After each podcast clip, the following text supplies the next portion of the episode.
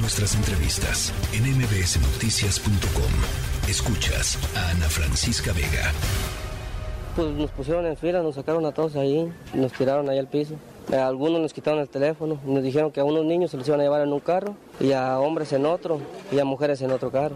Eran como cuatro carros los que venían. Para salvarnos, pero al final resultó que no, que nos, nos querían secuestrar a todos. Empezaron apuntándole a unas madres del cuarto del fondo, empezaron a apuntar. Bueno, pues esto que escuchábamos, esto que escuchábamos es lo que sucedió en Ciudad Juárez, eh, allá en un albergue Em, en el albergue Tierra de Oro en Ciudad Juárez, en donde un grupo de hombres armados tiraron una puerta de, en, la, en la madrugada del martes e intentaron secuestrar pues a, refugiados, a personas que estaban ahí, a migrantes que estaban ahí, eh, solicitantes de asilo eh, albergados y esto ha pues prendido, encendido todas las alarmas eh, en distintos albergues de Ciudad Juárez que permanecen alerta después de que pues ya les decía este grupo de personas armadas entraron intentando secuestrar a, a, los migrantes. En la línea telefónica el pastor Rosalío Sosa, director de albergues Tierra de Oro, me da gusto saludarle, pastor. El gusto es mío. Muchas gracias por eh, tenerme en su segmento. A ver, pues eh, cuéntenos un poco cuál es la situación. Tengo entendido que no es la primera vez que sucede. Desgraciadamente sabemos de la impunidad eh, ante estos actos violentos que se viven en Ciudad Juárez. esta realmente viene siendo la tercera vez en que en que este albergue, no Tierra de Oro, pero Solus Christus, que, que, también, que también está dentro del mismo edificio Tierra de Oro, eh, que han sufrido este tipo de, de incursiones. Eh, pero ya de plano, esta última se pasó, la vez anterior estaban en otro, que es era en San Matías.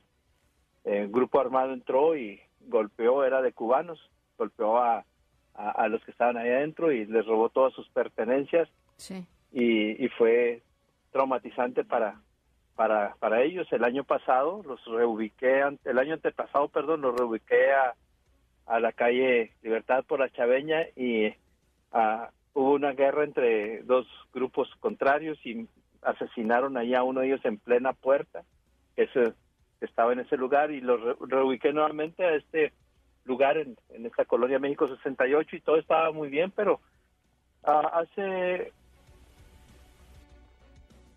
seis meses entraron también, eh, tumbaron, tumbaron una, una puerta pequeña de metal, la forzaron, eran eh, policías municipales, no pudieron ver el número de, el número de, de, patrulla, era una pickup, eran tres, tres policías y una, una mujer policía, entraron y los amedrentaron.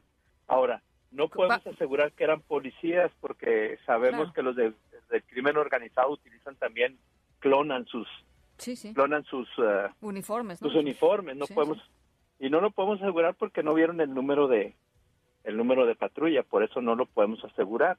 Este y pero esta vez eh, eran jóvenes entre 17, 19 años, los seis que entraron armados y se quedaron afuera, eran adultos.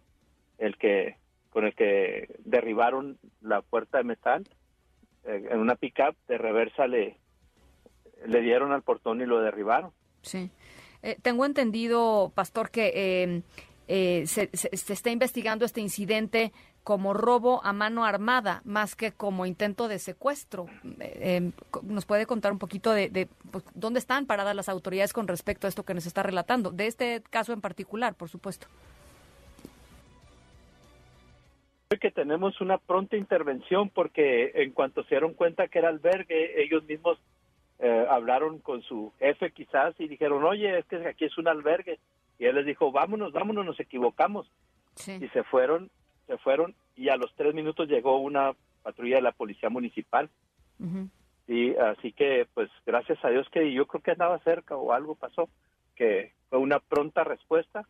Y luego de ahí llegaron otras patrullas, llegaron los, llegaron los uniformados. Pero el primer, el primer policía que llegó, llegó muy enojado, ¿eh?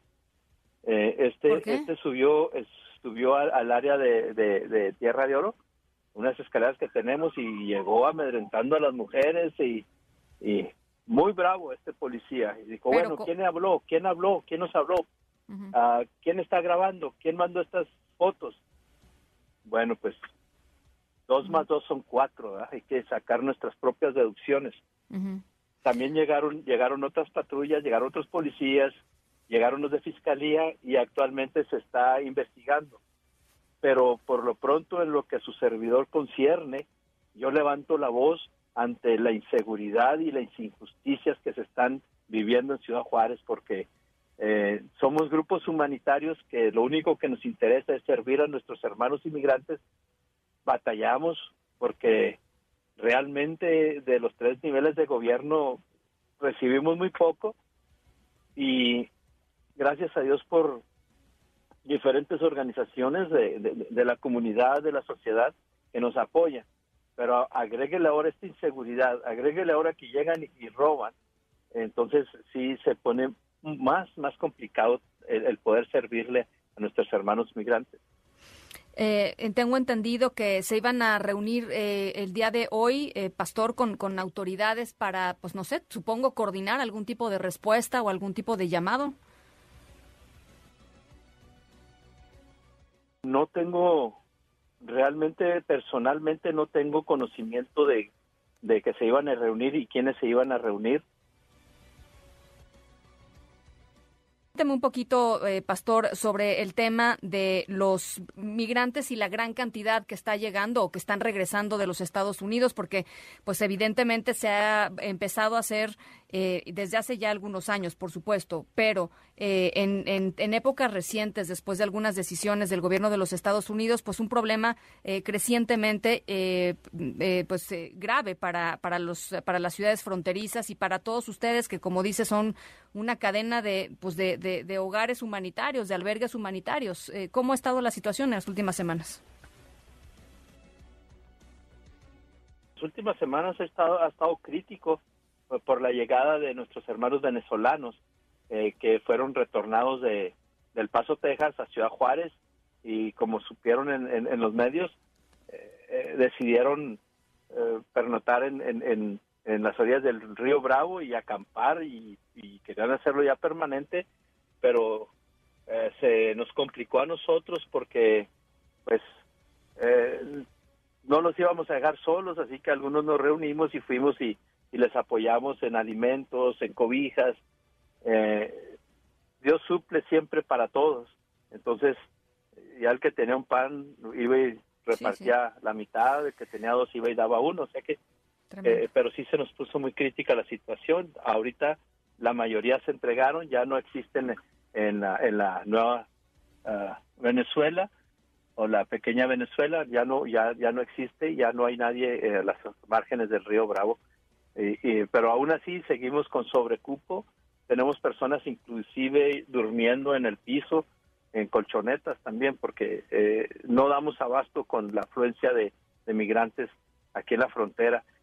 Pero para nosotros, los grupos de fe, no es un problema, para nosotros es una oportunidad de decirles, aquí estamos para ayudarles y en lo que podamos servirles, aquí a un techo hay un, hay, hay un pan, un cafecito para ustedes. Ya. Eh, Pastor, finalmente preguntarle, em, eh, eh, digamos, yo entiendo que no, no, no está usted para responder sobre las intenciones de, de los grupos de, crimen o de los asaltantes o de la, la, gente que esté generando esta, esta violencia, pero uno no puede evitar sino pensar que quizá es una nueva estrategia para hacerse de eh, pues de personas, ¿no? Sabemos que todos estos grupos eh, eh, trafican con personas y quizá, ojalá que no sea así, pero quizá son, son pequeñas este, pues, muestras de que el asunto va por ahí, ¿no? Entrar a lugares en donde se sabe que hay personas migrantes, este, sacarlas, robárselas, llevárselas y, y traficar con ellas. así, ¿eh? Yo creo que realmente se equivocaron de lugar, pensaron que era una casa de seguridad y pues un coyote le quiso quitar, como ellos llaman, la mercancía a otro coyote. Pues eh, eh, pensaron que era una casa de seguridad, entonces eh, solamente fue un error que ellos tuvieron, pero eso es entre traficantes, así ellos viven, lamentablemente ven a los seres humanos como mercancía, como dinero, los secuestran, los extorsionan y ya sabemos todo lo que hacen. Entonces, no creo que esa sea eh, la situación, porque saben que estamos respaldados también por eh, organismos de nivel internacional y, y, este en lo que cabe y en lo que pueden las autoridades eh, nos, nos apoyan también, los tres niveles de gobierno nos apoyan muchas veces precariamente, pero dentro de sus posibilidades también ellos, porque pues también los también nos traen muy muy muy cortos, pero no creo que ese sea ese sea la circunstancia. ¿Hay, hay miedo entre los entre los migrantes, pastor? No hay hay pánico, hay pavor, miedo ya sobrepasó el miedo. Eh, tienen días sin dormir. Eh, tenemos eh, ayudas en, en, cuestiones de, de, grupos de fe donde a través de la palabra de Dios pues traen consuelo, esperanza pero sí sí es caótico ahorita eh, en este en otros albergues lo que lo que se está viviendo porque pues tienen miedo ya tienen dos días que no duermen algunos y pues tratamos de, estar ahí con ellos de ministrarles de, que recobren el, la esperanza que recobren eh, la paz bueno, pues estaremos atentos a lo que a lo que sucede. Le agradezco mucho este testimonio, pastor. Gracias, que Dios me los bendiga a todos. Muchísimas gracias. La tercera de MBS Noticias.